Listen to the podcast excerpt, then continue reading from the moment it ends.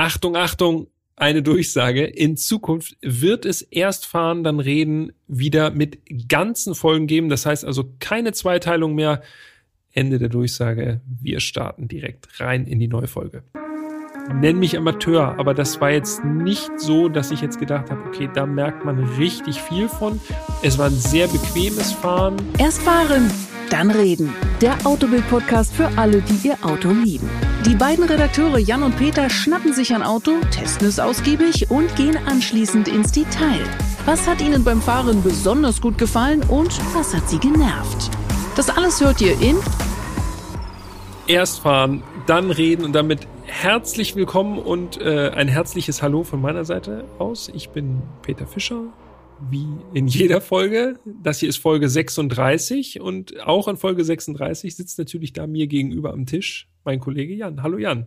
Hallo Peter, hallo liebe Zuhörerinnen und Zuhörer.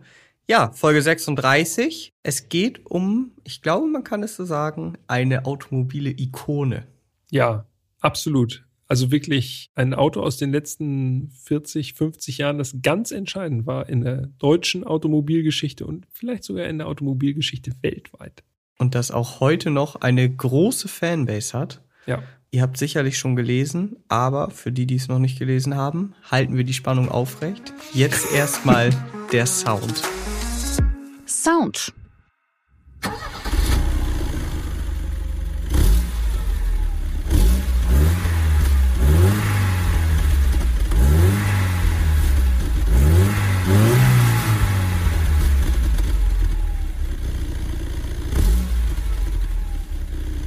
Okay.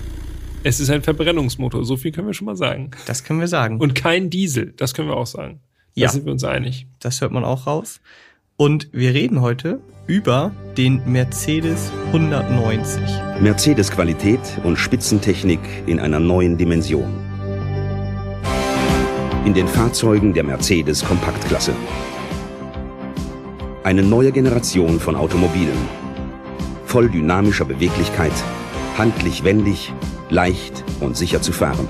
Den legendären 190er Baby Benz ist ein Stichwort, was dann fallen muss, wo immer auch diese Bezeichnung herkommen mag. Ich weiß Ja. es nicht. Ich weiß es auch nicht.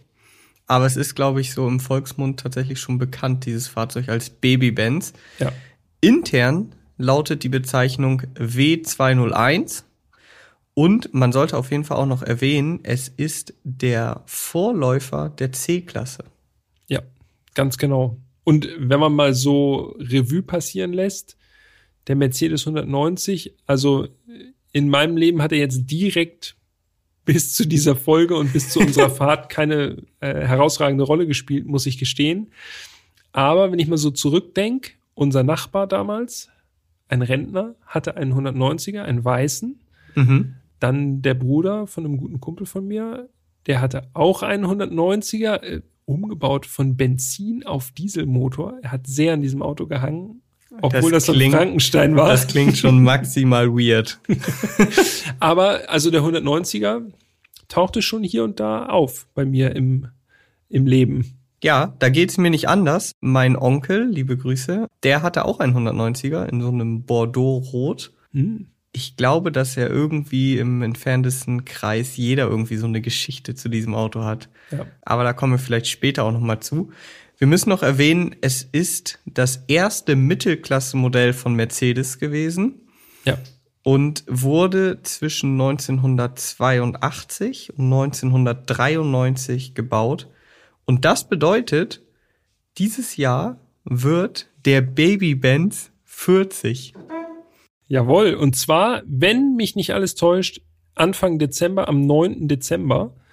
Ja, also dann können wir uns das schon mal eintragen, dann können wir hier Geburtstag feiern mit dem 190er. Zünden wir eine Kerze an, Genau. machen hier eine dicke Party, setzen unsere Partyhüte auf und dann feiern wir den Baby Benz. Ich weiß aber nicht, ob der, ob der 190er wirklich so ein Partytyp ist, ganz ehrlich gesagt, weil er ist ja auch verschrien, deshalb habe ich das gerade eben auch schon mit dem Rentner gesagt. Äh, Er ist ja verschrien als, du hast ihn, glaube ich, mal in einem Video, was ich mir in Vorbereitung auf diese Folge angeguckt habe, auch als Biedermann-Auto bezeichnet. Ich weiß nicht, ob das von dir stammt. Ja, aber das also- trifft es gut, auf jeden Fall. No front an alle, die jetzt äh, sagen, äh, der Babybenz alles andere als ein Biedermann-Auto. Er ist eben, ja, wie du schon gesagt hast, eigentlich kein Partytyp. Er ist eher ein so. nüchterner Typ. Ja, das stimmt, ja. Bevor wir jetzt dazu kommen, möchte ich aber noch mal kurz erwähnen, ähm, wie oft sich dieses Auto verkauft hat. 1,9 Millionen Mal wurde der 190er äh, weltweit verkauft ja. und gehört damit tatsächlich zu den erfolgreichsten Mercedes-Modellen. International Vorbilder an Dynamik und Sparsamkeit.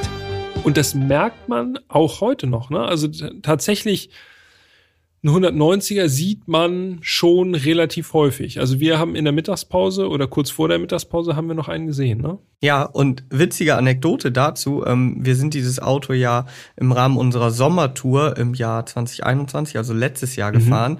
Und wir wussten ja schon, welche Autos wir vorher angefragt hatten. Und äh, kurz vor dieser Sommertour bin ich mit meiner Frau hier durch Hamburg spazieren gegangen und habe ihr also ganz aufgeregt erzählt, was wir so alles fahren werden. Sie war natürlich extrem gespannt, kann naja, man, kannst du dir vorstellen. Ne? Und dann habe ich gesagt, ja, und auch ein 190er. Ja. Und ich weiß nicht, zwei Minuten später sehen wir einen 190. Ich sag, hier, ja. guck, so ein. Und original auf diesem Spaziergang, und der war jetzt nicht sonderlich lang, haben wir noch vier andere 190er gesehen. Einfach geparkt oder vorbeigefahren. Und das zeigt einfach wirklich, wie präsent dieses Auto heutzutage noch ja. im Straßenverkehr ist. Und man darf ja nicht vergessen, selbst die jüngsten Modelle haben nächstes Jahr schon H-Kennzeichen. Ja. Im Grunde so wie der Golf 2 von der Präsenz vor der Abwrackprämie. Ich wollte gerade sagen, aber jetzt sieht man gar ja, keine genau. Golf 2 ja. mehr. Und auch im Vergleich zum BMW E30, die sieht man heutzutage auch deutlich seltener, ist jetzt meine, ist mein Empfinden, als ein 190er. Zumindest im Winterhalbjahr, Halbjahr, ne? Also im Sommer die ganzen Cabrios, die dann rauskommen, da, da geht schon noch was beim E30. Aber zum E30 kommen wir vielleicht auch nachher nochmal. Da kommen wir sicherlich nochmal zu. Ich möchte noch loswerden. Gebaut wurde der 190er parallel in Sindelfingen und in Bremen. Aha, in Bremen. Und da ich ja aus Bremen komme, möchte ich das hier nicht unerwähnt lassen an dieser Stelle. Sehr wichtig, aber die C-Klasse wird da, glaube ich, auch weiterhin in Bremen gebaut. Ja, genau. Mhm. Da habe ich okay, in meiner her, in meiner Studienzeit geschuftet am Band. Oha. Geschichte.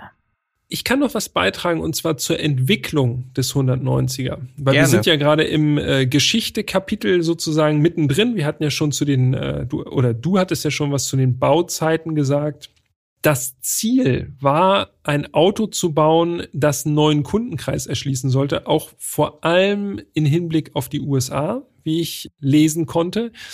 Das Ziel war ein und jetzt kommt's, also wirklich festhalten, das Lastenheft ist gut gefüllt. Ich halte mich fest am Stuhl. Bitte, denn das Ziel war ein kompaktes, leichtes, verbrauchsgünstiges Auto.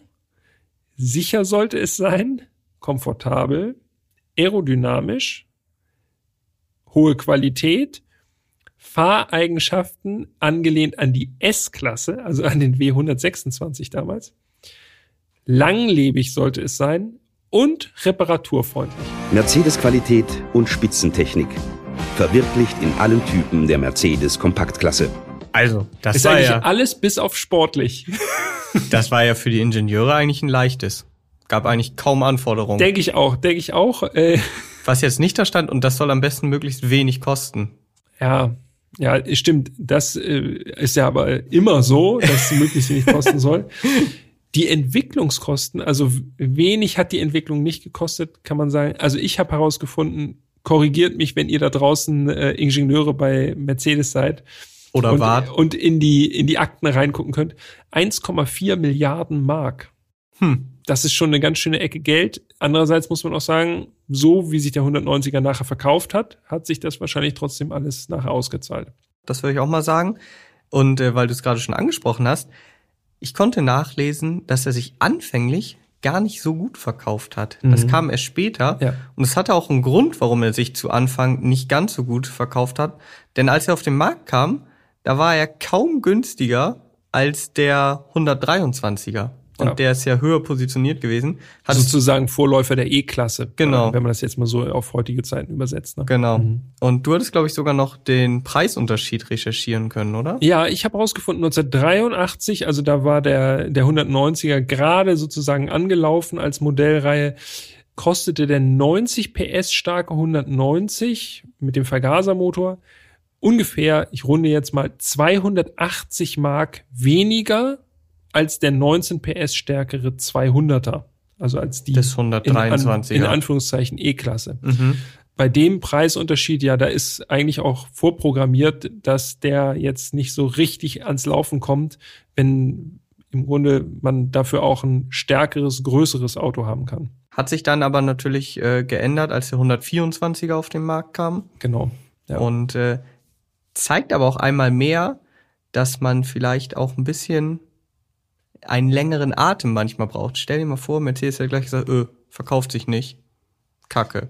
Ja, es war natürlich, glaube ich, also unterstelle ich Mercedes einfach mal, es war natürlich auch schon so vorbereitet, der 123er lief dann ja so langsam aus und der 124er stand schon in Startlöchern. Das heißt, also da hat man sich ja auch optisch nochmal stark am 190er orientiert. Da kommen wir gleich nochmal im Designkapitel zu, denke ich mal. Also von daher, das hat man wahrscheinlich am Anfang sogar mit einkalkuliert. Ja, Es gibt noch ein paar Besonderheiten, die wir noch erwähnen können an dieser Stelle. Hau raus. Skurriles. Es folgt Skurriles.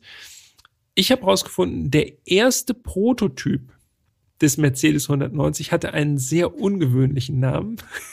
ein Spitznamen oder Ja, genau. Man wollte natürlich, äh, weil das Auto kom eine komplett neue Baureihe war, wollte man wahrscheinlich bei Mercedes so ein bisschen verschleiern, dass es sich hier um neues, um neues Mercedes-Modell handelt.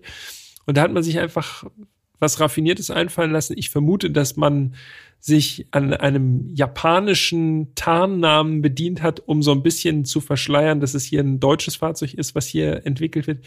Der erste Prototyp hieß Ushido. also wie Bushido ohne B.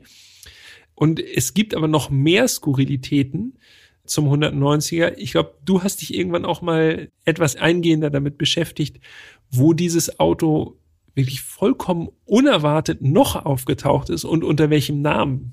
Ja, das stimmt, ähm, denn es gibt das Fahrzeug auch in Nordkorea als äh, Kengseng 88 oder auch Pyongyang 4.10. Und dabei handelt es sich nicht um Lizenzbauten oder sowas, sondern wirklich um, man kann es glaube ich so, so dreist sagen, um Kopien. Ja. Also einfach billige Kopien. Und wenn man heutzutage versucht, jetzt irgendwelche Informationen zu dem Kengseng 88 zu finden, ist super schwer. Es gibt nur echt eine Handvoll Bilder oder so Ja. und man kriegt kaum Informationen. Das ist, ja. Aber diese Bilder, die man findet, die sehen wirklich eins zu eins aus wie ein 190er mit anderem Zeichen. Ich glaube, das ist ein orangefarbener 100. Genau. Also äh, fast hätte ich 190, da ist Kengseng. natürlich falsch. Kengseng 88, eine 88 oder was. Okay. Ja, das stimmt. Das ist wirklich äh, sehr skurril. Wir sollten auch noch erwähnen, dass äh, über den Bauzeitraum der 190er zwei Modellpflegen hinter sich hatte. Mhm. Die erste Modellpflege, Modellpflege wird ja unter den Mercedes-Jüngern gerne als MOPF abgekürzt. also erste MOPF 1988. Und da gab es wirklich äh, grundlegende Änderungen. Ne? Zum einen wurden die Schürzen, also die Stoßfänger, lackiert Mhm. zum ersten Mal. Und es gab so im unteren Bereich der Türen, so unter der Zierleiste sozusagen, die sogenannten Sakko-Bretter. Was haben wir uns darunter vorzustellen? Bruno Sacco, der Designer, äh, auch des 190er, der hat sich da sozusagen verewigt. Das sind so Verkleidungen im Grunde, die dann farblich ein bisschen abgesetzt sind. Wenn man den W124 vor Augen hat, also Genau. den E-Klasse-Vorgänger, dann weiß man ungefähr, wie das aussieht. Da gibt's dann auch so, das ist dann unten so leicht gräulich und je nach Lackfarbe variiert das dann so ein bisschen. Meistens ist es ein bisschen dunkler abgesetzt als der eigentliche Lack. Ja, und Sakko-Bretter sind in der Mercedes-Community eigentlich ein fester Begriff. Ja. Das war die erste Modellpflege. Dann gab es allerdings noch eine zweite Modellpflege, ziemlich spät im Modellzyklus, 1991. Mhm. Da hat sich dann aber nicht mehr so ganz so viel getan. Ja, das, was ich da rausgefunden habe, ist, dass ABS äh, verbaut wurde. Also ja, da war dann nicht mehr ganz so viel Bedarf, noch große Änderungen einzuführen, zumal wir im ersten Facelift, also beim Mopf 1, äh, noch was unterschlagen haben gerade, nämlich andere Sitze. Das stimmt. Da kommen wir auch gleich nochmal drauf, wenn wir uns um unser Testfahrzeug kümmern. Es wurden nämlich ab 1988 Schaumstoffsitze ver verbaut. Was daran so besonders ist, dass es jetzt ausgerechnet ab 88 Schaumstoffsitze sind, das klären wir gleich im Innenraumkapitel. Ja. Denn unser Auto hatte keine Schaumstoffsitze. Nee, man kann schon mal sagen, unser Auto war ein frühes Modell. Ja. Aber bevor wir dazu kommen, würde ich auch noch gerne ganz kurz, denn das könnte man jetzt auch wirklich äh, sehr weit ausführen, mal ganz kurz erwähnen, es gab vom 190er sehr viele Sondermodelle. Ja, allerdings. Äh, gut, äh, langer Bauzeitraum ist natürlich begünstigt das Ganze nochmal erheblich. Ja. Und, du hast die aufgelistet. Ja, nicht alle natürlich. Wie gesagt, das würde jetzt den Rahmen sprengen. Also besonders bekannt sind natürlich die Evo-Modelle, Evo 1 und Evo 2.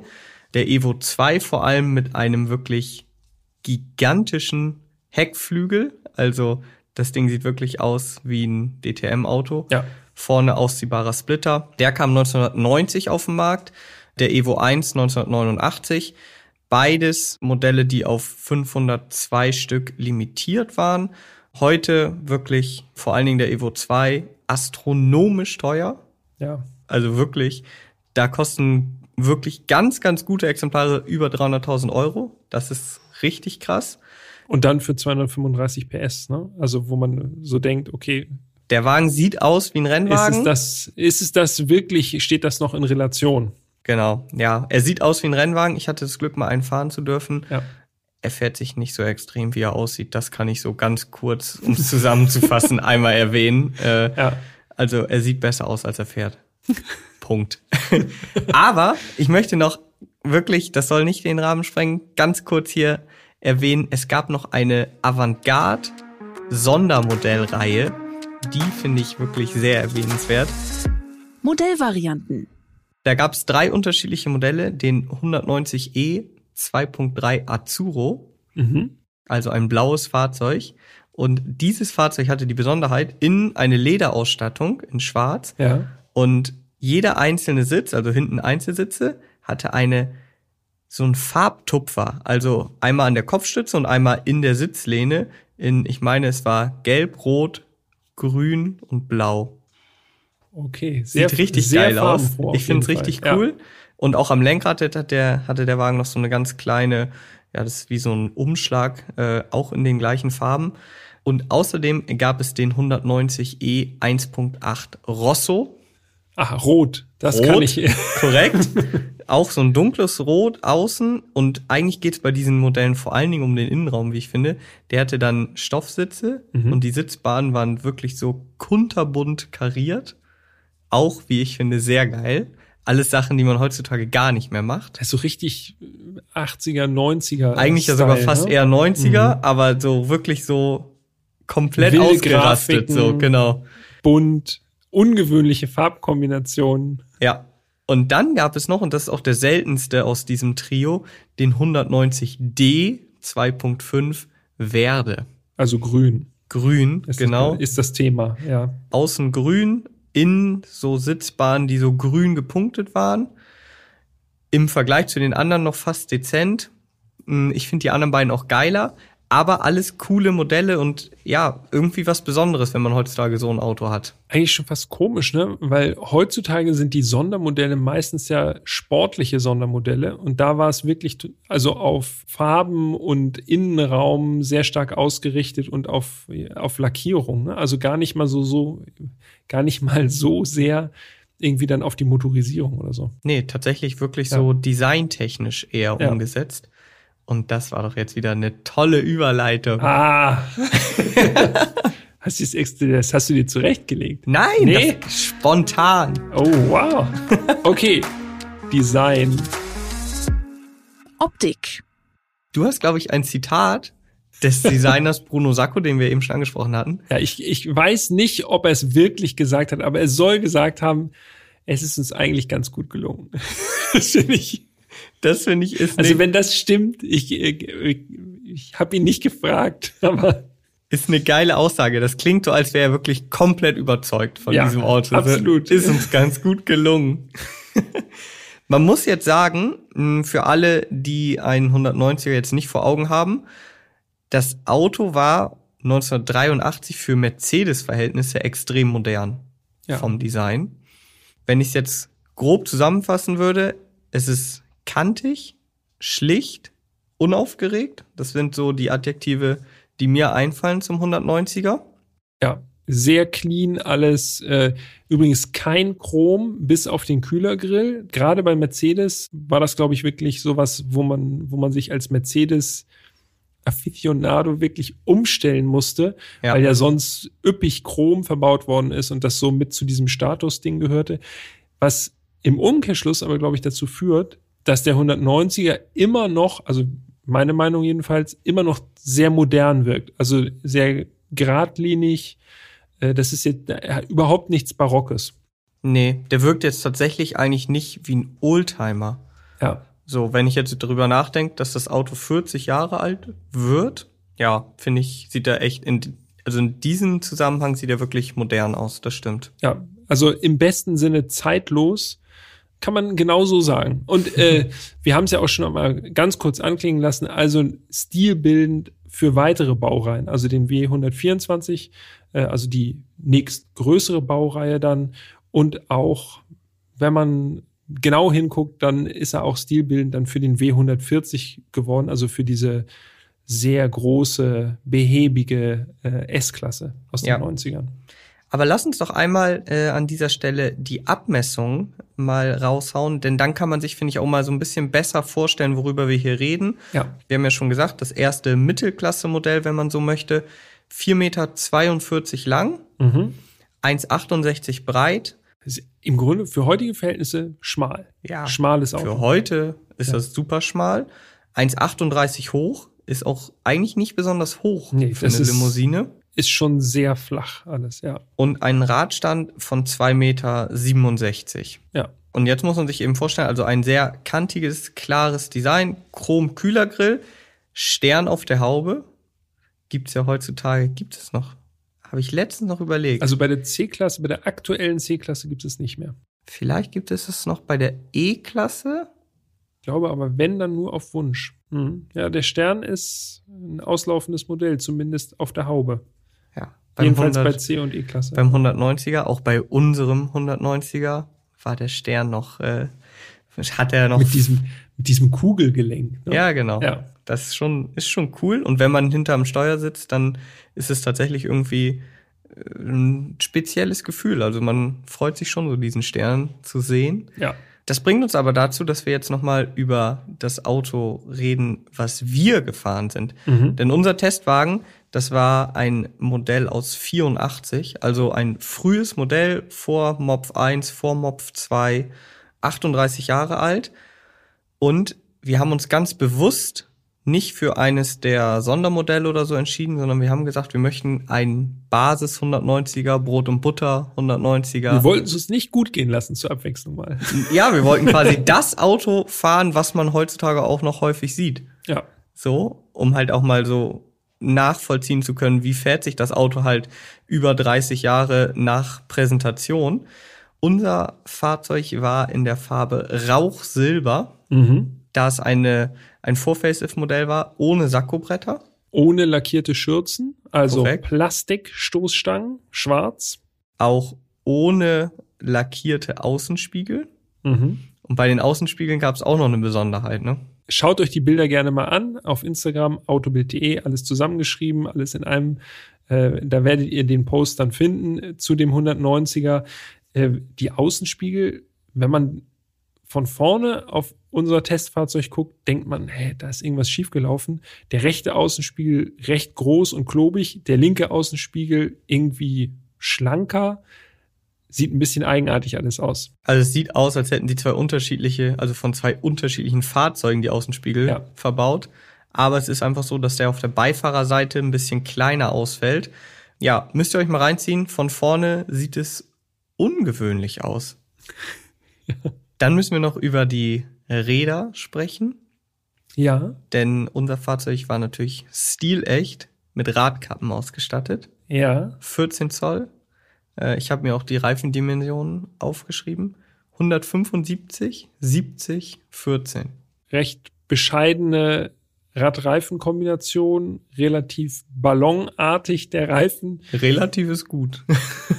Ziemlich kleine Felgen für heutige Maßstäbe. Also welches Auto hat heute noch 14 Zoll Felgen? Also das Boah. muss schon wirklich eher, da ist man wahrscheinlich eher bei den Kleinstwagen schon Allerdings. unterwegs.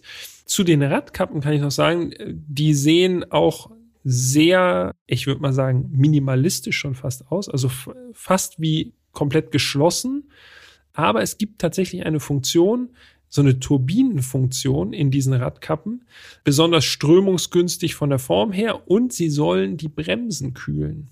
Also so wie man das vielleicht so von 80er Jahre Rennfahrzeugen kennt, wo dann so extra so Aufsätze auf den Felgen drauf waren, die äh, ja wie so ein Schaufelradbagger äh, die Luft Richtung Bremse gedrückt haben. Ja. Ja, ob das der 190er Würde man jetzt halt nicht also ob er das braucht, unser 90 PS 190, ob der eine speziell extra zusätzliche Bremsenkühlung braucht. Ja, es ist einfach Technik. Es ist Technik. Ich glaube, es hat ja auch tatsächlich einen äh, nicht unerheblichen Stilaspekt, denn wenn man so zurückdenkt, auch an diese Zeit, diese Radkappen sind eben sehr flächig und auch die Felgen aus diesen Zeiten, so 80er, mhm. 90er bei Mercedes, die Gullideckelfelgen, Stimmt. Achtlochfelgen. Ja, du hast recht. Die sind alle ja sehr flächig mit ganz kleinen Ausschnitten nur. Ja. Ich glaube, das ist so ein bisschen der Stil. Die Radkappen, das waren ja nur äh, so auf den, auf den Narbendeckeln, also in der Mitte der Felge sozusagen genau. diese Aufsätze. Und ich glaube, die waren sogar aus Metall, wenn mich nicht alles täuscht. Genau, mit so einem also, Chromring und dann innen lackiert oft. Genau, also wirklich ehrlich wie in den 60er Jahren. Da hat man das wahrscheinlich, äh, so eine Radkappe aus Plastik hat man wahrscheinlich als äh, hochmodern empfunden.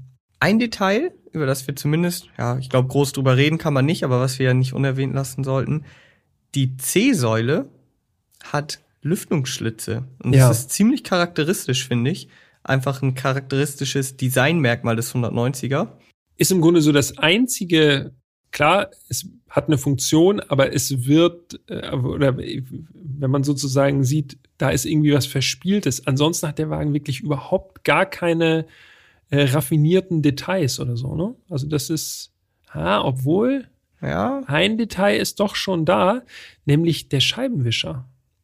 Stimmt. Der ist wirklich ganz besonders gewesen. Und ich kann mich erinnern, dass ich damals bei unserem Nachbarn wirklich doch sehr erstaunt war, wenn, wenn der im Regen weggefahren ist und ich habe gesehen, wie er den Scheibenwischer macht. Denn dieser Scheibenwischer ist ein Einarmwischer mhm. in der Mitte befestigt und der bewegt sich so ganz eigenartig. Also der beschreibt nicht nur einfach so den Radius, sondern der macht nochmal so einen kleinen Schwung so in Richtung obere Ecken. Der stößt so in die Ecken. Rechts und links, genau, so dass das Sichtfeld größer wird, also das gewischte Sichtfeld. Und der 190er hatte als erster Mercedes diesen, ja, wirklich technisch wahrscheinlich anspruchsvollen Einarmwischer. W124, also der nächstgrößere äh, Mercedes, dann auch. Und der W202, also die erste C-Klasse die hatte auch noch so einen aufwendigen Einarmwischer dann bei der Einarmwischer äh, mehr oder weniger Geschichte. ähm, aber das ist tatsächlich ein technisches Detail, was man jetzt nicht auf den ersten Blick sieht, was aber trotzdem irgendwie doch schon was Besonderes darstellt, finde ich. Auf jeden Fall. Und was Besonderes war der Innenraum unseres Testfahrzeugs, denn der war wirklich, also mein persönliches Highlight an diesem 190er. Wir steigen ein. Innenraum. Die Tür hat schon einen charakteristischen Sound, wenn man sie zuschlägt. Klingt schon wertig, wie ich finde. Ja. Und jetzt sitzen wir drin. Und man kann sagen, im Innenraum unseres 190er Testwagens war das Thema dunkelgrün. Ja, und zwar eigentlich fast überall, ne? Fast alles. Also Teppich, Sitze, A, B, C-Säulen, Türtafeln, sogar, ich bin ja so, so ein Freak für Details, sogar die Allwetter Gummifußmatten in Ja. grün. Ja. Da wüsste ich gerne, ob die original schon drin waren und drin geblieben sind oder ob Mercedes-Benz Classic an dieser Stelle vielen Dank für den, äh, für den Testwagen, den sie uns zur Verfügung gestellt haben, ob die das nachgerüstet haben. So oder so ist es auf jeden Fall cool. Also man kennt diese Alvetta Gummifußmatten ja auch heute noch, aber die sind eigentlich zu 99 Prozent halt schwarz. Ja. Einfach auch, weil es unempfindlicher ist. Aber hier wirklich stilmäßig 10 von 10 im Innenraum. Hammergeil. Also ich mag sowieso dunkelgrün, man sieht es halt kaum. Und wenn, dann hat man halt mal so den Sitz in dunkelgrün. Aber hier eiskalt durchgezogen. Also bis auf Dachhimmel und eigentlich das Armaturenbrett, alles dunkelgrün. Sogar die Plastikteile der Sitzverkleidung Ja. waren in dunkelgrün. Liebe zum Detail, auf jeden Fall. Und sehr aufwendig in der Produktion garantiert, wenn du sozusagen die Außenschale des Sitzes auch noch in der entsprechenden Stofffarbe dann vorrätig haben musst. Oh ja. Also da wurde kein Aufwand gescheut. Und ich vermute mal, ich weiß es nicht, aber solche spezifischen Teile jetzt zu finden, ist wahrscheinlich, wahrscheinlich nicht so leicht. Wenn du jetzt sagst, ich brauche das halt in dunkelgrün. Aber wenn ihr einen 190er habt oder ihr äh, in dieser Szene aktiv seid und sagt, pff, ist doch gar kein Problem, das findet man alles noch easy peasy, dann schreibt uns gerne an podcast.autobild.de. Freuen wir uns von euch zu hören und äh, freuen uns natürlich auch von euch zu hören, was ihr so sagt zu der Ersatzteilversorgung, wenn ihr da tiefer im Thema steckt als wir. Wir konzentrieren uns jetzt erstmal auf das Cockpit. Ja, und das erste, was auffällt, wenn man sich in den 190er reinsetzt, ist erstmal das Lenkrad. Ich habe nämlich Probleme gehabt, überhaupt mich richtig reinzusetzen in den 190er, weil das Lenkrad erstaunlich groß ist für ein kompaktes Auto. Also wirklich ein stattliches Mercedes Vierspeichenlenkrad. Genau. Ohne Airbag natürlich. Wir befinden uns äh, hier im Jahr 1984. Und ist dir aufgefallen, diese Maserung, die dieses Ich Lenkrad wollte es gerade sagen, die Maserung ganz Das rau. Ist so komisch, wie Baumrinde, so von der Struktur. Genau. Ja, ist griffig, ist aber irgendwie auch ganz komisch. Also, äh, warum man das gemacht hat, das ist eben so ein Kunststoff irgendwie, Ja, wahrscheinlich. Ist bestimmt der einfach so eine Struktur hat. Ganz ein komisch. Kunststoff, der besonders widerstandsfähig ist, würde ich jetzt mal tippen. Ja. Weil gerade beim Lenkrad ist es ja gut, wenn das widerstandsfähig ist. Ja, es hat einfach so eine grobe Struktur. Ja, da fließt der Schweiß einfach gut in diese Furchen rein und man hat äh, auf jeden Fall immer Grip. Ich muss ja sagen, mir hat das Auto, und das klingt jetzt abgedroschen, aber es ist wirklich so, sofort dieses Taxi-Flair vermittelt. Ja. Aber vom Allerfeinsten. Ja, Dazu muss ich auch sagen, diese Mercedes aus den 80er und 90er Jahren, die haben alle den gleichen Geruch. ja, Egal ob das Auto, unser Fahrzeug hatte jetzt nur 36.538 Kilometer gelaufen, aber egal ob der 36.000 hat oder ob das ein 124er ist, was ich hier letztens hatte in Hamburg als Taxi mit 800.000 Kilometern, selbst der roch noch genauso. Die Ja. haben so diesen klassischen Mercedes-Geruch. Ich weiß nicht, wie die das gemacht haben, was die da verbaut haben, dass das Auto auch nach 30 Jahren noch genauso ausdünstet. Aber ich konnte mich sofort auch wieder an den 190er meines Onkels erinnern. Der roch nämlich auch so. Und das ist, zieht sich so durch. Das ist nicht alles, denn ich muss noch mal auf den Tacho eingehen. Vor dem Lenkrad haben wir also drei Rundarmaturen. Mittig der Tacho bis 220 km/h in unserem Modell und mit diesem orange eingezeichneten Bereich. Das ist so ein, so ein Kästchen bei 50 km/h. So, das soll halt dir vermitteln, wo ist die Stadtgeschwindigkeit. der orangefarbene Bereich. Der orangefarbene da Bereich. Da wird es kritisch, wenn du dich der 60 näherst. Genau.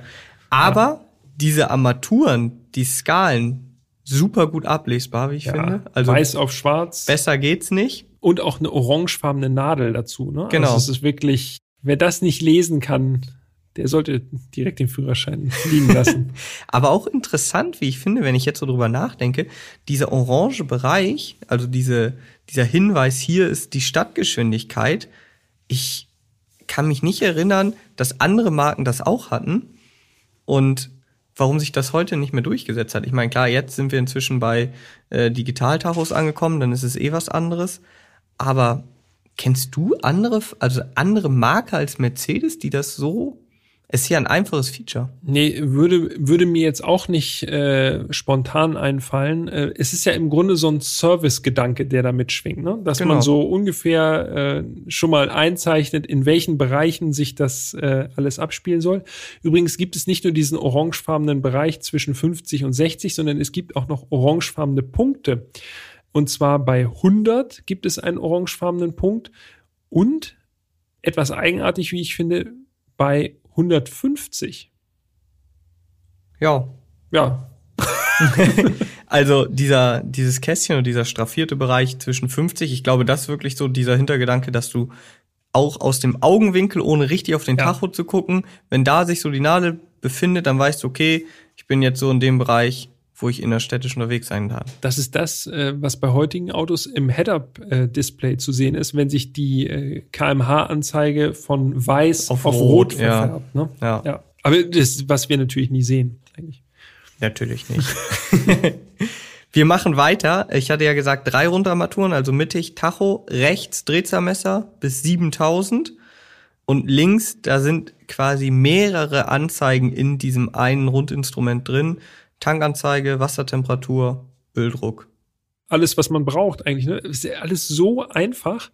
Drehzahlmesser war, glaube ich, nicht serienmäßig, äh, nagelt mich nicht drauf fest, beziehungsweise belehrt uns eines Besseren, indem ihr an uns schreibt. Aber das wird bei einem 90 PS Fahrzeug, oh, jetzt habe ich es verraten, ne? Egal. Der dicke. Schwamm drüber. äh, bei einem 90 PS äh, Mercedes, ich kann mir nicht vorstellen, dass das standardmäßig verbaut war. Und im Drehzahlmesser übrigens auch noch eine Uhr, ne?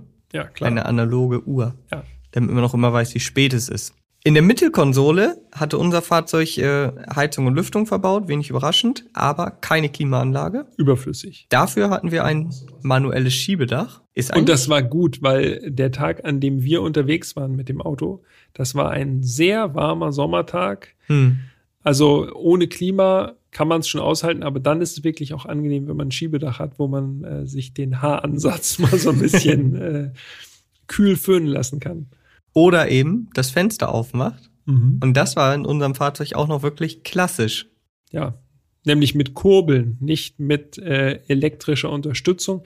Also eigentlich, so summa summarum, war dieser 190er eine ziemlich einfache Ausführung. Ne? Da gab es kaum Extras dran. Ja, man könnte wirklich, also ich vermute mal, Schiebedach war schon extra. Mhm. Du hast Rechter Außenspiegel. Rechter Ausspiegel mit so einer Lupenfunktion, muss man dazu noch sagen. Mhm. So eine Vergrößerungsfunktion kennen vielleicht einige von euch, die mal in den USA einen Leihwagen gefahren sind. Mhm. Die haben das auch. Vielleicht geht's mir da, also nur mir so, aber ich erkenne da mal gar nichts. Mir geht's genauso. Ich vergleiche es immer so ein bisschen mit diesen, kennt ihr diese Kosmetikspiegel in Hotels? Die kann man sich so ranziehen. Rasierspiegel, ja. Ja, ja Rasierspiegel, Kosmetikspiegel, aber man, das ist so eine riesen Vergrößerung, da siehst du ja jede Pore in deinem Gesicht, wo du denkst, äh, so nah muss ich das gar nicht sehen. So geht mir das mit dem Spiegel auch. Ja, also Schiebedach, Spiegel wahrscheinlich, Drehzahlmesser, wenn es Mhm. denn so ist. ja. Mich würde natürlich mega interessieren, ob diese grüne Innenausstattung, ob man die einfach so bestellen konnte oder ob das ein Extra war. Und unser Fahrzeug hatte ein Radio. Ich kann, bin mir auch nicht sicher, ob Radio-Serie war damals. Ich vermute fast nicht. Kann ich Radio? mir nicht vorstellen. Radio hatten wir auch. Mhm. Haben wir aber, also ich habe es nicht genutzt. Nee, ich auch nicht. Ich habe äh, den Geräuschen gelauscht, die der 190er von sich gegeben hat. Und da gab, gibt es ein ganz besonderes Geräusch. Und das, äh, das blenden wir jetzt einmal ganz kurz ein. Und ihr könnt mal kurz überlegen, was könnte das sein? Ja, kommt ihr drauf? Es quietscht irgendwie eigenartig. Knatscht so ein bisschen. Es sind die Sitze. Es sind nämlich im 190er, wie bereits eingangs erwähnt, äh, vor 1988 Federkernsitze verbaut worden. Das heißt, da sind Federkern, das kenne ich von Matratzen. ja, genau. Also da sind wirklich Federn drin, also ja, so Metallfedern. Das heißt, das ist wirklich wie so ein ganz olles, ausgesessenes Sofa, äh, Ja. so wie von Uroma irgendwie. Und das sitzt sich zwar sehr weich und bequem, aber es ist schon ein bisschen irritierend, wenn das dann so anfängt zu quietschen. Ja, und vor allen Dingen ist man es heute, also ich zumindest bin es einfach nicht mehr gewohnt auf so, also ich glaube, früher gab es ja auch so Sessel, die Ja. auch so waren. Also es ist einfach wirklich komplett ungewohnt. Es fühlt sich schon, also ich fand, es fühlt sich ein bisschen komisch an. Ja. Und dann kommt hinzu, dass der Sitz jetzt nicht besonders viele Einstellmöglichkeiten bot, ja. Und das war schon bei mir mit 1,83 grenzwertig so. Also ich konnte normal sitzen, aber musste meine Beine schon so ein bisschen unter dem, wie du ja schon gesagt hast, großen Lenkrad so durchfädeln. Aber äh, du mit 1,95 Mhm. war Ja. wahrscheinlich nicht so chillig, ne? Also sitzt dich absolut nicht gut. Ergonomisch ist das für mich sehr schwierig gewesen. Ich habe in diesem 190er eher so eine Liegeposition gehabt. Äh, Einfach weil ich sonst gar nicht richtig reingepasst hätte. Wahrscheinlich auch durch das Schiebedach ist, vermute ich mal, sind wahrscheinlich noch zwei, drei Zentimeter Dach, Kopffreiheit verloren gegangen. Mehr schlecht als recht. Okay. Ja. Was ich mir allerdings gerade im Innenraum sehr, sehr gut gefallen hat, wir haben ja schon gesagt, wenig Zusatzausstattung. Ich fand, das ließ sich alles gut bedienen. Also das war alles äh, komplett idiotensicher. Es gibt einen Lenkstockhebel, mit dem man sowohl Blinker als auch Wischer und Licht bedient Genau. das schon, fand ich schon irgendwie ganz cool, das in einem Lenkstockhebel zu haben. Wir müssen noch mal erklären, also wie das funktioniert. Blinken, hoch und runter Klar. und Ja. drehen, also den Lenkstockhebel drehen. Mhm. Und dann kann man eben Scheibenwischer anmachen und auch das Licht. ja, genau. Und dann kommt dieser fantastische Einarmwischer zum Einsatz. Oh ja. Allerdings brauchten wir den nicht. Nee, Denn es war sehr sonnig. ja, das stimmt. Höchstens, um so ein paar Pollen wegzuwischen. Ungewöhnlich für Mercedes war, dass es keine Fußfeststellbremse gibt im 190er. Also wir kennen das ja auch von modernen Mercedesen, zumindest äh, von den größeren noch, dass man links, ganz links im Fußraum hat man noch so ein Pedal, da macht man Ritsch und dann äh, ist die Feststellbremse arretiert. Der 190er hat einen ganz normalen Handbremshebel auf der Mittelkonsole, keine Fußbremse. Ich habe die mal bedient, diese, diese Handbremse, wirklich ein knochentrockenes Bediengefühl, also wirklich wie Zwieback. So. Das ist mir auf jeden Fall im Gedächtnis geblieben. Mir ist im Gedächtnis geblieben, dass das Fahrzeug eine einzige Holzapplikation hatte, Ja. die so ein bisschen verloren wirkte. Ja. Also das Cockpit an sich schwarz, alles andere grün. Und dann hat man um den Schaltknauf wirklich so ein kleines Quadrat in Holz. Ja. Und das war's. wirklich wie nachträglich noch reingeklebt. Ne? Genau. So eine Folie. Ja, das stimmt. Das sah wirklich ein bisschen, bisschen deplatziert aus, auf jeden Fall. Wirklich gut, wie ich fand, das Handschuhfach. Das Handschuhfach hat nämlich äh, den Öffnungshebel ganz, ganz links, so dass man auch als Fahrer oder Fahrerin wirklich auch sehr gut auf das Handschuhfach zugreifen kann und zum Beispiel so Faltpläne da rausholen kann oder so. Eine Karte. Mal, genau, eine, eine schöne Straßenkarte von Europa hat man dann im Handschuhfach, so wie sich das 1984 gehörte. Schönen Gruß an meinen Vater. Hallo. also, man hat Wert darauf gelegt, dass man alles gut bedienen kann. Es gibt keine Fragen. Es ist wirklich alles simpel und selbsterklärend in diesem 190er. Auf jeden Fall, das stimmt. Und äh, bevor wir jetzt zum nächsten Kapitel kommen, haben wir hier noch mal ein kleines Soundquiz für euch. Und jetzt bin ich ja mal gespannt, wer von euch sagt, ah, ja, weiß ich doch, was das ist. Es klingt wirklich skurril nach einer Feder Ja. und es ist tatsächlich der Kofferraum. Der Kofferraumdeckel lässt sich nur mit dem Schlüssel öffnen, dann drückt man unten einen Knopf und dann geht er auf.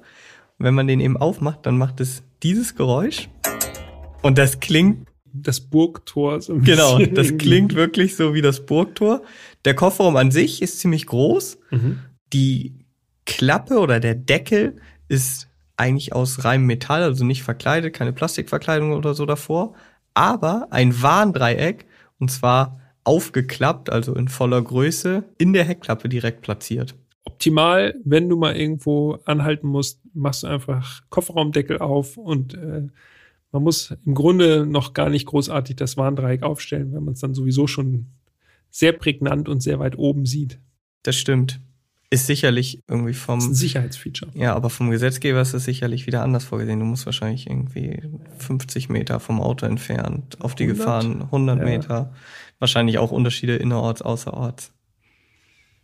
Okay, wir müssen mal. Wir müssen noch mal in die Theorieprüfung. Gut. Das war der Kofferraum. Schön großer Deckel übrigens. Ne? Also man kann wirklich den Kofferraum gut befüllen, auch wenn natürlich naturgemäß bei einer Limousine so die Ladekante natürlich sehr hoch ist. Also im Grunde so ein Top-Loader, wo man nur von oben reinladen kann. Aber dadurch, dass die Aussparung groß ist, kriegt man da, ohne dass ich es jetzt ausprobiert hätte, aber das vermute ich zumindest mal, auch äh, locker seine großen Reisekoffer reingewuppt. Ja, auf jeden Fall. Also da bietet der 190er mehr als genug Platz. Äh, mein Onkel ist beispielsweise auch oft damit in Urlaub gefahren nach Dänemark und da muss man auch einiges mitnehmen so. Und da gab es nie Probleme. Perfekt. Technik.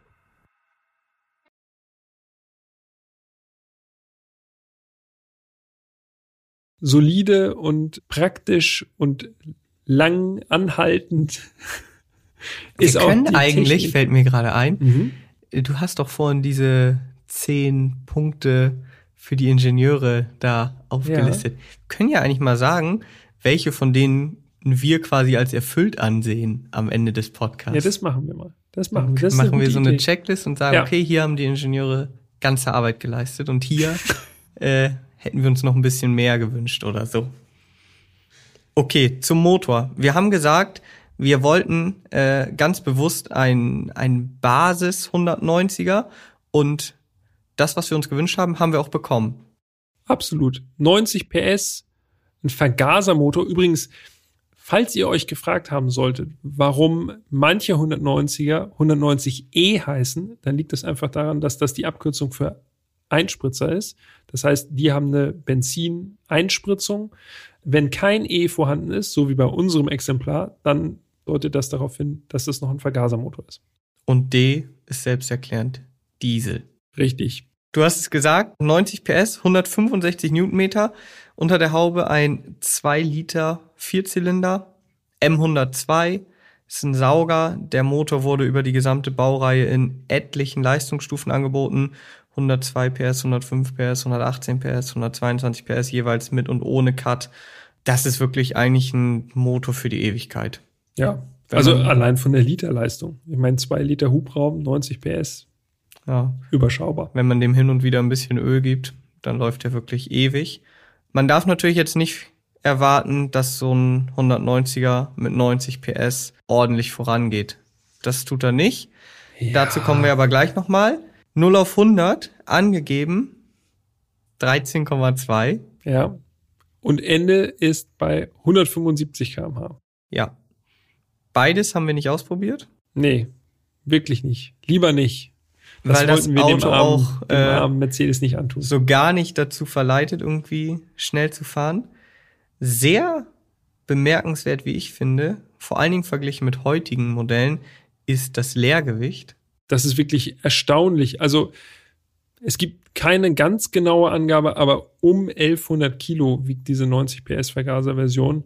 Und das ist wirklich leicht. Ne? Wenn man das mit einer heutigen C-Klasse äh, quasi einmal gleichsetzt, ist also im Grunde knapp über einer Tonne. Klar, man darf jetzt nicht vergessen, also eine heutige C-Klasse wird sicherlich irgendwo bei 1700 Kilo liegen. Da ist natürlich eine ganze Ecke mehr Sicherheit und Features für die Sicherheit drin, auch sehr viel mehr Komfortfeatures. Aber dennoch ist es krass zu sehen, heutzutage wiegen selbst Kleinwagen mehr als 1100 mhm. Kilo, die meisten zumindest. Ja. Und da hat man eben eine ausgewachsene 4,42 Meter lange Limo bekommen, die ebenfalls nur gut 1100 Kilo gewogen hat oder immer noch wiegt. Das ist schon wirklich bemerkenswert. Zu den Motoren haben wir jetzt schon ein bisschen was gesagt. Ich würde noch mal gerne, was die Leistung angeht, das Topmodell erwähnen. Evo 2, mhm. 235 PS, auch ein Vierzylinder. Allerdings gab es den 190er auch ab Werk mit Sechszylinder als 2.6 und besonders selten 190e 3.2 AMG, Mhm. 3,2 Liter Hubraum, 234 PS, also noch ein PS weniger als der Evo 2 Ja, lieber nicht überholen, den Evo damit 2. der Evo 2 der stärkste bleibt. Ähm, und dann gab es noch äh, eine Vielzahl von Dieselmotoren, 4 und 5 Zylinder. Aber Hattest du, glaube ich, schon beim äh, Verde Sondermodell erwähnt. Korrekt. 2,5 Liter Dieselmotor. Das gab- ist dieser Fünfzylinder. genau, es gab auch noch einen 2,2 Liter und einen 2 Liter Diesel. Und das ist so grob umrissen einmal die äh, Motorenpalette des 190er. Und äh, wenn du nichts mehr hast, würde ich sagen, dann drehen wir den Zund, Zund Zündschlüssel um. Und da gibt's auch eine Besonderheit. Das stimmt. Das machen wir jetzt. Fahren. Der Zündschlüssel beim 190er ist noch ein klassischer Schlüssel. Ich meine, klar, wir reden über ein Auto, was 40 Ja. Jahre alt wird. Also, Aber er hat eine Besonderheit gehabt, worauf wir hingewiesen wurden. genau, die Besonderheit war, glaube ich, nicht so gedacht ab Werk. Ähm, die hat sich, glaube ich, erst über die Jahre herausgestellt. Ihr müsst euch das so vorstellen, es ist ein normaler Schlüssel, also mit Bart vorne. Und hinten, da wo man anfasst, das ist in Plastik mit so einem Loch drin. Und dieses Plastik wird mit der Zeit eben porös Ja. Und wenn man jetzt nur hinten an dem plastikummantelten Teil drehen würde, kann es sein, dass es abbricht. Also ist eigentlich nur ein Bart mit einem Plastikstück Genau, hinten mit so einem dran. Plastiknibbel. Und wenn man da dran dreht, hinten, also weit hinten anfasst, kann es sein, dass das abbricht. Die haben dann oftmals schon so Bruchstellen vorne. So war das bei unserem Fahrzeug auch. Der hatte zwei Schlüssel. Der eine war schon so Mhm. leicht angeknackst und da wurde uns gesagt, hm, bitte aufpassen, weiter vorne anfassen und Sonst musst du es nachher immer mit der Kombizange. Genau, ja, Ja. das ist natürlich dann nicht so gut. Vielleicht kennen es einige Mercedes-Fahrer äh, unter euch. Bestimmt. Aber wenn man weiß, worum worum es da geht, dann fasst man einfach weiter vorne und dann ist auch alles easy. Das erste, was mir aufgefallen ist, als ich mich äh, in den 190er reingesetzt habe, Sitzposition super tief. Also es ist wirklich, wir haben ja schon gesagt, es ist ein sehr flaches Auto für heutige Verhältnisse. Das hat man damals aus Aerodynamikgründen gemacht, vermute ich jedenfalls mal. Bei mir, ich habe es schon gesagt, eher liegende Sitzposition. Und diese Sitze fühlen sich wirklich an wie aus den 60er, 70er Jahren. Und wenn man den Schlüssel gedreht hat, dann tickert der 190er so im Leerlauf, aber es ist tatsächlich ein Gefühl, man hat schon das Gefühl, man sitzt wirklich in einem Mercedes. Ne? Also es ist nicht so Baby-Benz, das klingt immer so ein bisschen abwertend, finde ich jedenfalls. So als würde irgendwie was fehlen äh, zu einem richtigen Benz. Aber auch durch dieses große Lenkrad und den Stern, den du ja auch schon erwähnt hast, hat man das Gefühl, okay, ich sitze in einem Mercedes und man fährt so ganz gediegen an. Ja, das stimmt. Also gerade so dieser Blick nach vorne raus. Man guckt auf das Lenkrad, auf diese Armaturen, die nun wirklich extrem typisch sind für Mercedes. Und dann sieht man noch den Stern. Da hat man jetzt nicht unbedingt das Gefühl, in einem Mittelklasse-Fahrzeug zu sitzen. Da könnte man auch sagen, man sitzt vielleicht in der Oberklasse tatsächlich. In unserem Fall, bis man dann nach rechts schaut. Denn unser Fahrzeug war ein Handschalter. Es gab den 190 als äh, Handschalter mit 5-Gang Haarschaltung oder mit Automatik, 4-Gang Automatik. Und ich sag's mal so, Mercedes ist jetzt ja nicht unbedingt für seine präzisen Schaltgetriebe bekannt. Habe ich schön ausgedrückt, oder? Sehr diplomatisch. Und äh, ich sag mal, weiter so, der 190er ist da keine Ausnahme. Nee, absolut nicht, weil äh, wenn man äh, die Gänge wechselt, dann merkt man schnell, es gibt nicht nur wirklich ellenlange Schaltwege, also der Winkel sozusagen, der ist enorm groß, den der äh, Schalthebel da zurücklegt, sondern die Gassen liegen auch noch ziemlich nah beieinander. Jo. Es ist so ein bisschen fummelig. Hm. Ähm, ja, also man kann das schon gut fahren, aber eigentlich möchte der 190er gerne bei Landstraßentempo einfach im fünften dahin gleiten. Äh, dann, äh, dann läuft es und dann kommt so ein schiffartiges Gefühl auf irgendwie. Also wirklich, wir sind ja auf so auf so relativ kurvigen Straßen unterwegs gew gewesen, so um Stuttgart. Ja. Schöne Straßen, sehr schöne Straßen, muss man sagen. Äh, auch so ein bisschen Serpentinen und so. Also jetzt richtig so in der Schaltbox rumrühren die ganze Zeit, das äh, hat nicht so richtig Freude aufkommen lassen, bei mir jedenfalls. nicht. Nee, kann ich, äh, dem kann ich nur beipflichten. Wobei ich teilweise ungewollt halt da drin rumgerührt habe, denn statt dem dritten erwischt man eben auch aufgrund der engen Gassen teilweise auch mal schnell den fünften. Das merkst du dann, indem das Auto von, also super gequält wirkt, natürlich untertourig dann unterwegs. Ähm, ja, dadurch, dass wir jetzt den direkten Vergleich nicht haben zur Automatik, aber ich vermute fast, dass die Automatik, auch wenn es nur eine Viergang-Automatik ist, besser zum Charakter des 190er passt. Ja, ein bisschen benziger, ne? Genau, einfach So so, alles in allem. entspannt, du Würde ich auch fährst so, weil die Handschaltung, ja, sehr lange Schaltwege. Das Kupplungspedal zum Beispiel fand ich gut. Es Ja. war gut zu dosieren, aber das Schalten hat eigentlich keinen Spaß gemacht. Wie du sagst, am besten fünften Gang und dann einfach rollen lassen, Genau, da wo rollen es lassen. geht. So. mehr als rollen lassen ist dann auch ehrlich gesagt nicht so unbedingt drin. Also ich finde, der 190er mit 90 PS fühlt sich jetzt nicht schwach an per se, aber es fehlt Drehmoment. Ganz erheblich. Also diese 165 Newtonmeter, okay, die treffen auch nur auf 1100, vielleicht 1200 Kilo, wenn man drin sitzt. Aber so richtig vorwärts geht es jetzt ohne Drehzahl nicht und der Motor ist jetzt auch nicht der drehwilligste. Also da kommen irgendwie so drei, vier Sachen zusammen, die nicht so richtig ganz zusammenpassen, so vom Gefühl her. Man kann eigentlich sagen, um es so allumfassend äh, kurz zu machen, man sollte es einfach gemächlich angehen lassen. Gemächlich ist eigentlich das richtige Stichwort, zumindest für die Version, die wir gefahren sind. Denn das Fahrwerk ist super bequem, Mhm. Aber auf diesen serpentinenartigen äh, Landstraßen, wo wir da unterwegs waren, merkst du schon, selbst wenn man nur ein bisschen schneller in die Kurven fährt, und ich bin jetzt weit davon entfernt zu sagen, dass man wirklich sportlich in die Kurven gefahren ist, Ja. dass sich dieses Auto extrem neigt in den Kurven. Also man merkt wirklich, das Auto ist auf Komfort ausgelegt. Ja. Und sobald es auch nur ansatzweise dynamisch wird, sagt das Auto mehr oder weniger, nee, da habe ich gar keinen Bock drauf. Mach mal lieber langsamer. Und an dieser Stelle müssen wir auch noch mal sagen, was wirklich ganz besonders ist beim 190er, nämlich die Hinterachse, die sogenannte Raumlenker-Hinterachse, wo also fünf Lenker pro Rad eingesetzt wurden.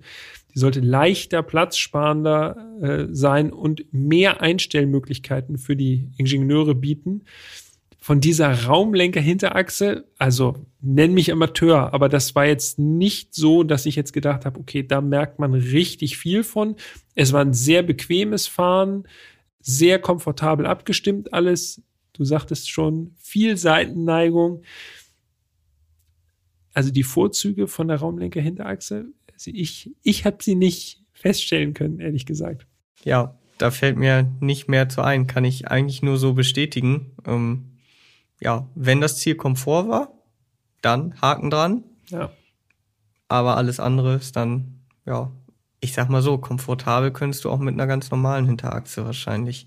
Äh, vielleicht nicht ganz so komfortabel, aber das Auto würde trotzdem komfortabel fahren.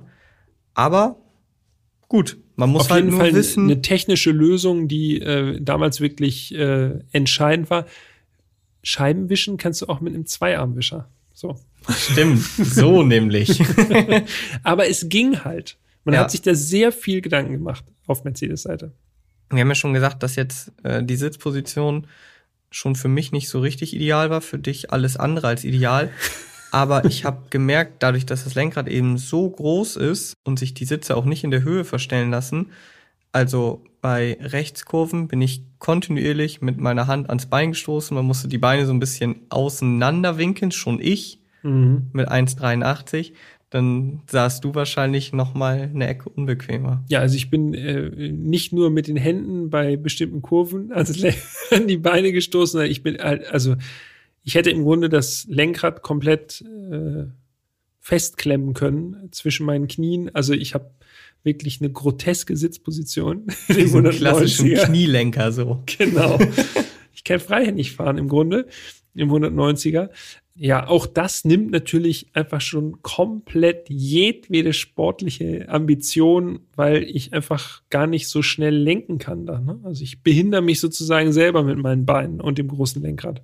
Das Gute ist ja, Wir sind ja auf dieser Sommertour, das haben wir ja schon das ein oder andere Mal erwähnt, immer mit zwei Autos parallel gefahren, haben dann irgendwo gewechselt. Und wir haben es extra so gelegt. Genau, bei Mercedes sind wir ja unter anderem den äh, SLS gefahren aus Folge 15 dann relativ frisch noch, Folge 30, C63 AMG Black Series. Mhm. Äh, und wenn man jetzt diese beiden, eins dieser beiden Autos im Vergleich mit dem 190er gefahren wäre, wäre man wahrscheinlich wirklich so, also das wäre ein Unterschied wie Tag und Nacht. Und deshalb haben wir uns bewusst dazu entschieden, dem 190er die A-Klasse gegenüberzustellen. Also A170 CDI, Folge 20, falls ihr es nicht gehört habt. Die erste A-Klasse 90 PS Diesel, also auf Augenhöhe. Das Duell der Giganten. Genau. Und so war dann eben auch der Umstieg vom einen in das andere Auto nicht ganz so krass. Und was auch wichtig ist, so als Blick hinter die Kulissen, wir sind A-Klasse und 190er zuerst gefahren, denn ihr könnt euch vorstellen, wenn man, wenn man erstmal SLS fährt und C63 Black Series und dann umsteigt auf einen 190er, ja. dann ja. fällt das Urteil doch, äh, dann ist man sehr befangen, würde ich sagen. Das stimmt, das stimmt. Ja. Also von daher haben wir erstmal A-Klasse und 190er äh, Probe gefahren oder Test gefahren sozusagen, einfach um danach nicht komplett verdorben zu sein, weil dann hätten wir wahrscheinlich gesagt, also da geht wirklich gar nichts. Und wo du jetzt schon so dabei bist, können wir auch noch mal eine äh, Anekdote von diesem Tag erzählen, denn wir haben uns also morgens äh, bei Mercedes-Benz Classic getroffen in Fellbach, haben dann den 190er und die A-Klasse mitgenommen. Ich bin zuerst den 190er gefahren und das haben wir auch schon das ein oder andere Mal in äh, vergangenen Folgen erwähnt. Wir versuchen immer als erstes die Fotos zu machen, weil die Autos dann eben noch schön sauber sind äh, und wir das dann schon mal abgehakt haben. Wir sind also so zehn Minuten aus Fellbach rausgefahren, die angesprochenen Bergstraßen da hoch, haben dann eine doch ganz schöne Fotolocation gefunden, so ja. an der Landstraße mit so einem Feld im Hintergrund. Sah ganz gut aus. Du hast dich erstmal um die A-Klasse gekümmert, ich habe den 190er verarztet mhm. und dann kurzer Schock. Ja, Schockschwere Not. Genau. Der 190er tröpfelt. Ja, auf einmal eine Pfütze unter dem Auto. Wir hatten ja keine Klimaanlage, ne? Genau. Das, das ist, ist muss man ja nochmal betonen. Sonst hätte man halt sofort gesagt, ah, okay, einfach nur Kondenswasser. War es nicht war aber auch kein Öl, so. Ich war tatsächlich ein bisschen, bisschen ratlos, hab schon gedacht, ey, das kann doch jetzt nicht sein. Der zumindest technisch ja eigentlich unverwüstbare 190er macht jetzt hier irgendwie nach zehn ja. Minuten Probleme. Wir hatten einen netten Kollegen von Mercedes-Benz Classic dabei, haben wir kurz gefragt, hm, was kann das hier sein? Der hat einen fachmännischen Blick unter die Haube geworfen und hat dann eigentlich direkt Entwarnung gegeben. Das war einfach nur der Überlauf des Kühlwasserbehälters. Ja. Also da hat jemand in der Werkstatt einfach besonders gut gemeint, ein bisschen viel oder einfach nur ordentlich Kühlflüssigkeit aufgefüllt und ist dann halt ein bisschen übergelaufen. Also der 190er, der hat keine Probleme gemacht. Er wurde seinem Ruf gerecht. Absolut. Als, äh, der absolut zuverlässigste von allen. Ja, das stimmt. Dazu muss ich tatsächlich auch noch mal sagen, ansonsten gab es jetzt eigentlich keine Anekdoten oder so. Und ich habe da eine Theorie. Ja? Ja. Lass hören. Meine Theorie ist, das liegt einfach daran, dass man dieses Auto im Straßenverkehr noch so häufig antrifft, das haben wir schon gesagt, dass die Leute auch gar nicht überrascht sind, das Auto noch zu sehen. Ja, vor so. allem im Schwäbischen. Ne? Ja, aber wie gesagt, selbst in Hamburg kurzer ja. Spaziergang, 590er gesehen. Ja. So, also da muss man wirklich, glaube ich, schon bei einem 190er jetzt mit einem Evo vorfahren, damit die Leute wirklich Auge machen. Weil alles andere ja. ist, ist einfach, so gewöhnlich. Genau, ne? man denkt, ja. ja, wieso, den sehe ich doch jeden Tag. Ja. Und das spricht ja wiederum für den 190er.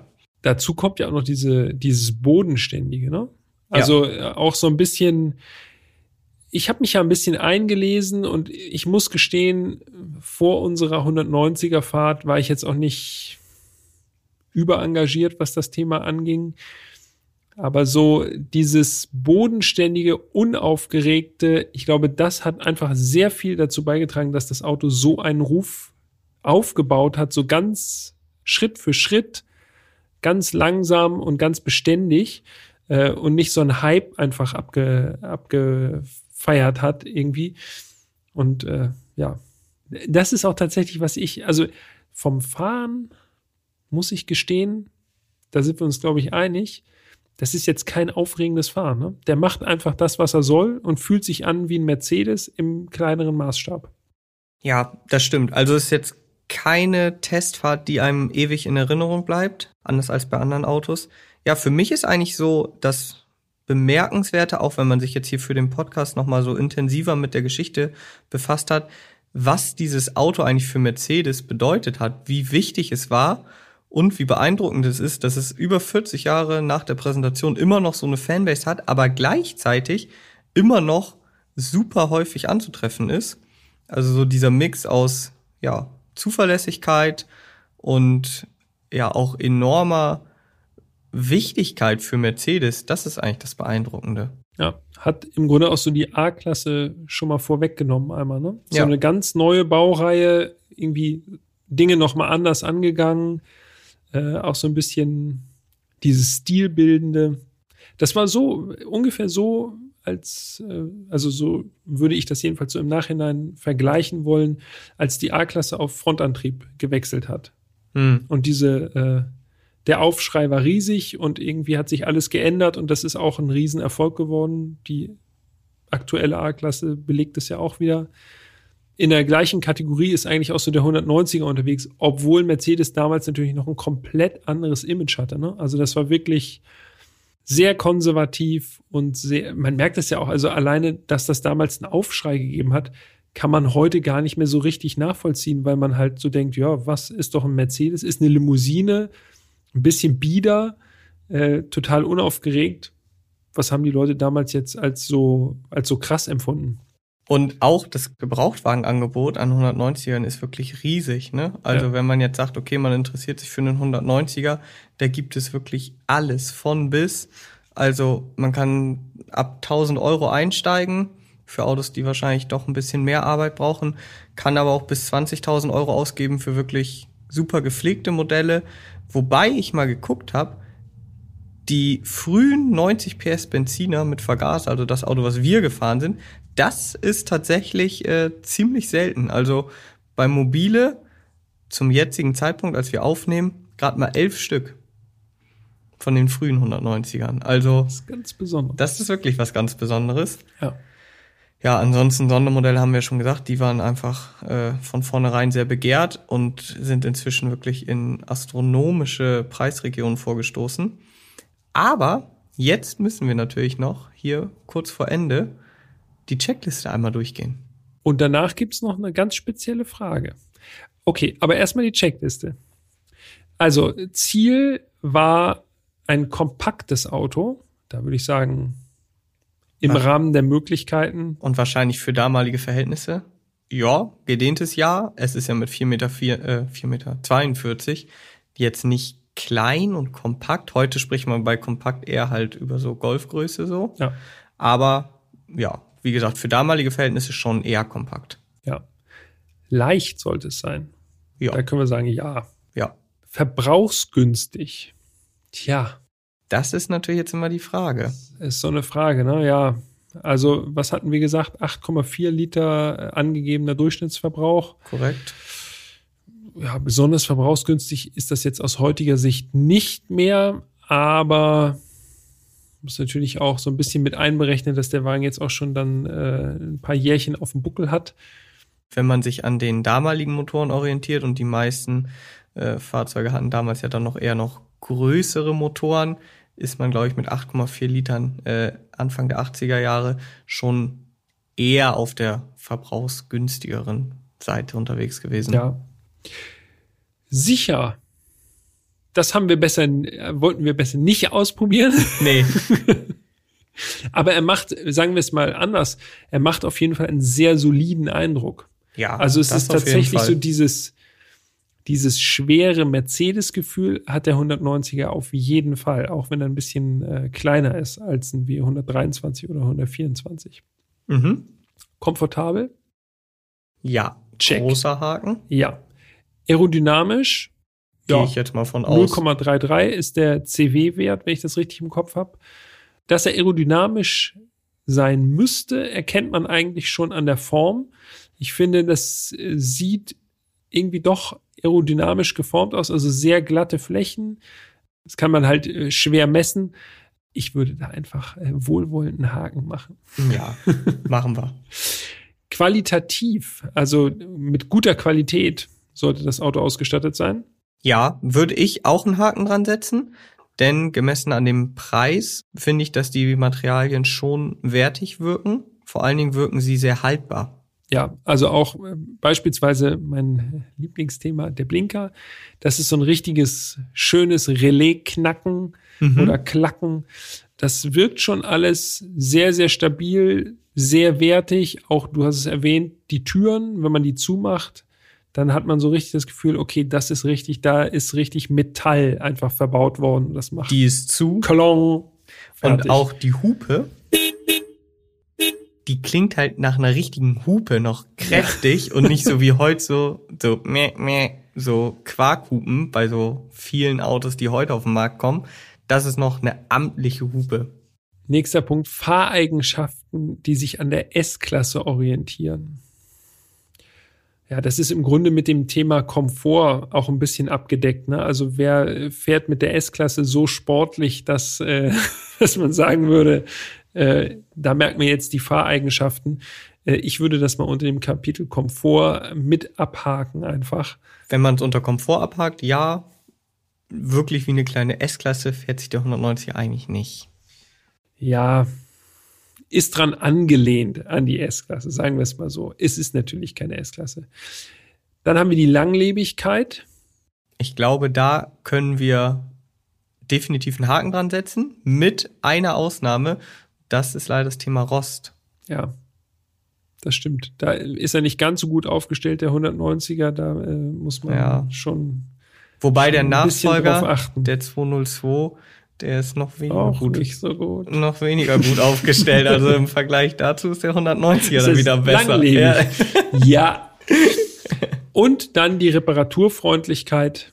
Okay, ich glaube alleine, dass der 190er sich jetzt noch so einer großen Beliebtheit erfreut und jetzt ja auch nicht beim Mercedes-Händler gewartet wird, gehe ich jedenfalls mal in, für 99 Prozent der Fälle von aus, äh, scheint die Reparaturfreundlichkeit gegeben zu sein. Ich glaube auch aufgrund der riesigen Stückzahl von 1,9 Millionen Fahrzeugen ist die Ersatzteilversorgung ziemlich gut. Ja. Ja, also die, die Zielvorgaben würde ich behaupten, ich lege das jetzt einfach mal so fest, wurden erfüllt. Selbst nach heutigen der Maßstäben. Der Erfolg hat ihm recht gegeben, im Endeffekt.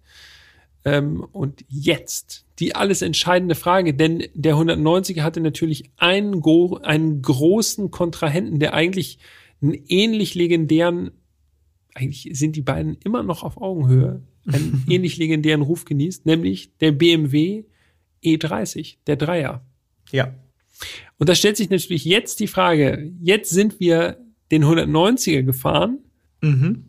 E30 oder 190? Was wäre deine Wahl? Ich dachte, du sagst jetzt, und wir sind ja auch einen E30 schon gefahren. Korrekt, ja. Allerdings ein bisschen stärker motorisiert. Den 333. Folge 26. Das ja. heißt, rein vom Motorkonzept können wir es jetzt gar nicht vergleichen.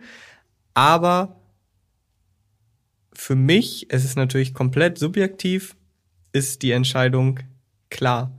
Auf jeden Fall E30. Ja, so geht es mir auch. Wer hätte es gedacht? Also einfach, weil es das fahraktivere Auto ist. Man fährt halt ein bisschen mehr im Mercedes, gleitet man eher. Und es ist, äh, ja, der BMW fühlt sich einfach für mich jedenfalls und wahrscheinlich auch für dich einfach ein bisschen mehr nach einem nach einem Auto an, womit man auch eine etwas größere Bandbreite haben kann. Ne? Also der kann auch relativ komfortabel, nicht ganz so komfortabel wie der Mercedes, aber man kann äh, auf der Landstraße auch ein bisschen Spaß haben und hat nicht das Gefühl, huch, das Schiff gerät in schwere See. Das stimmt, ja.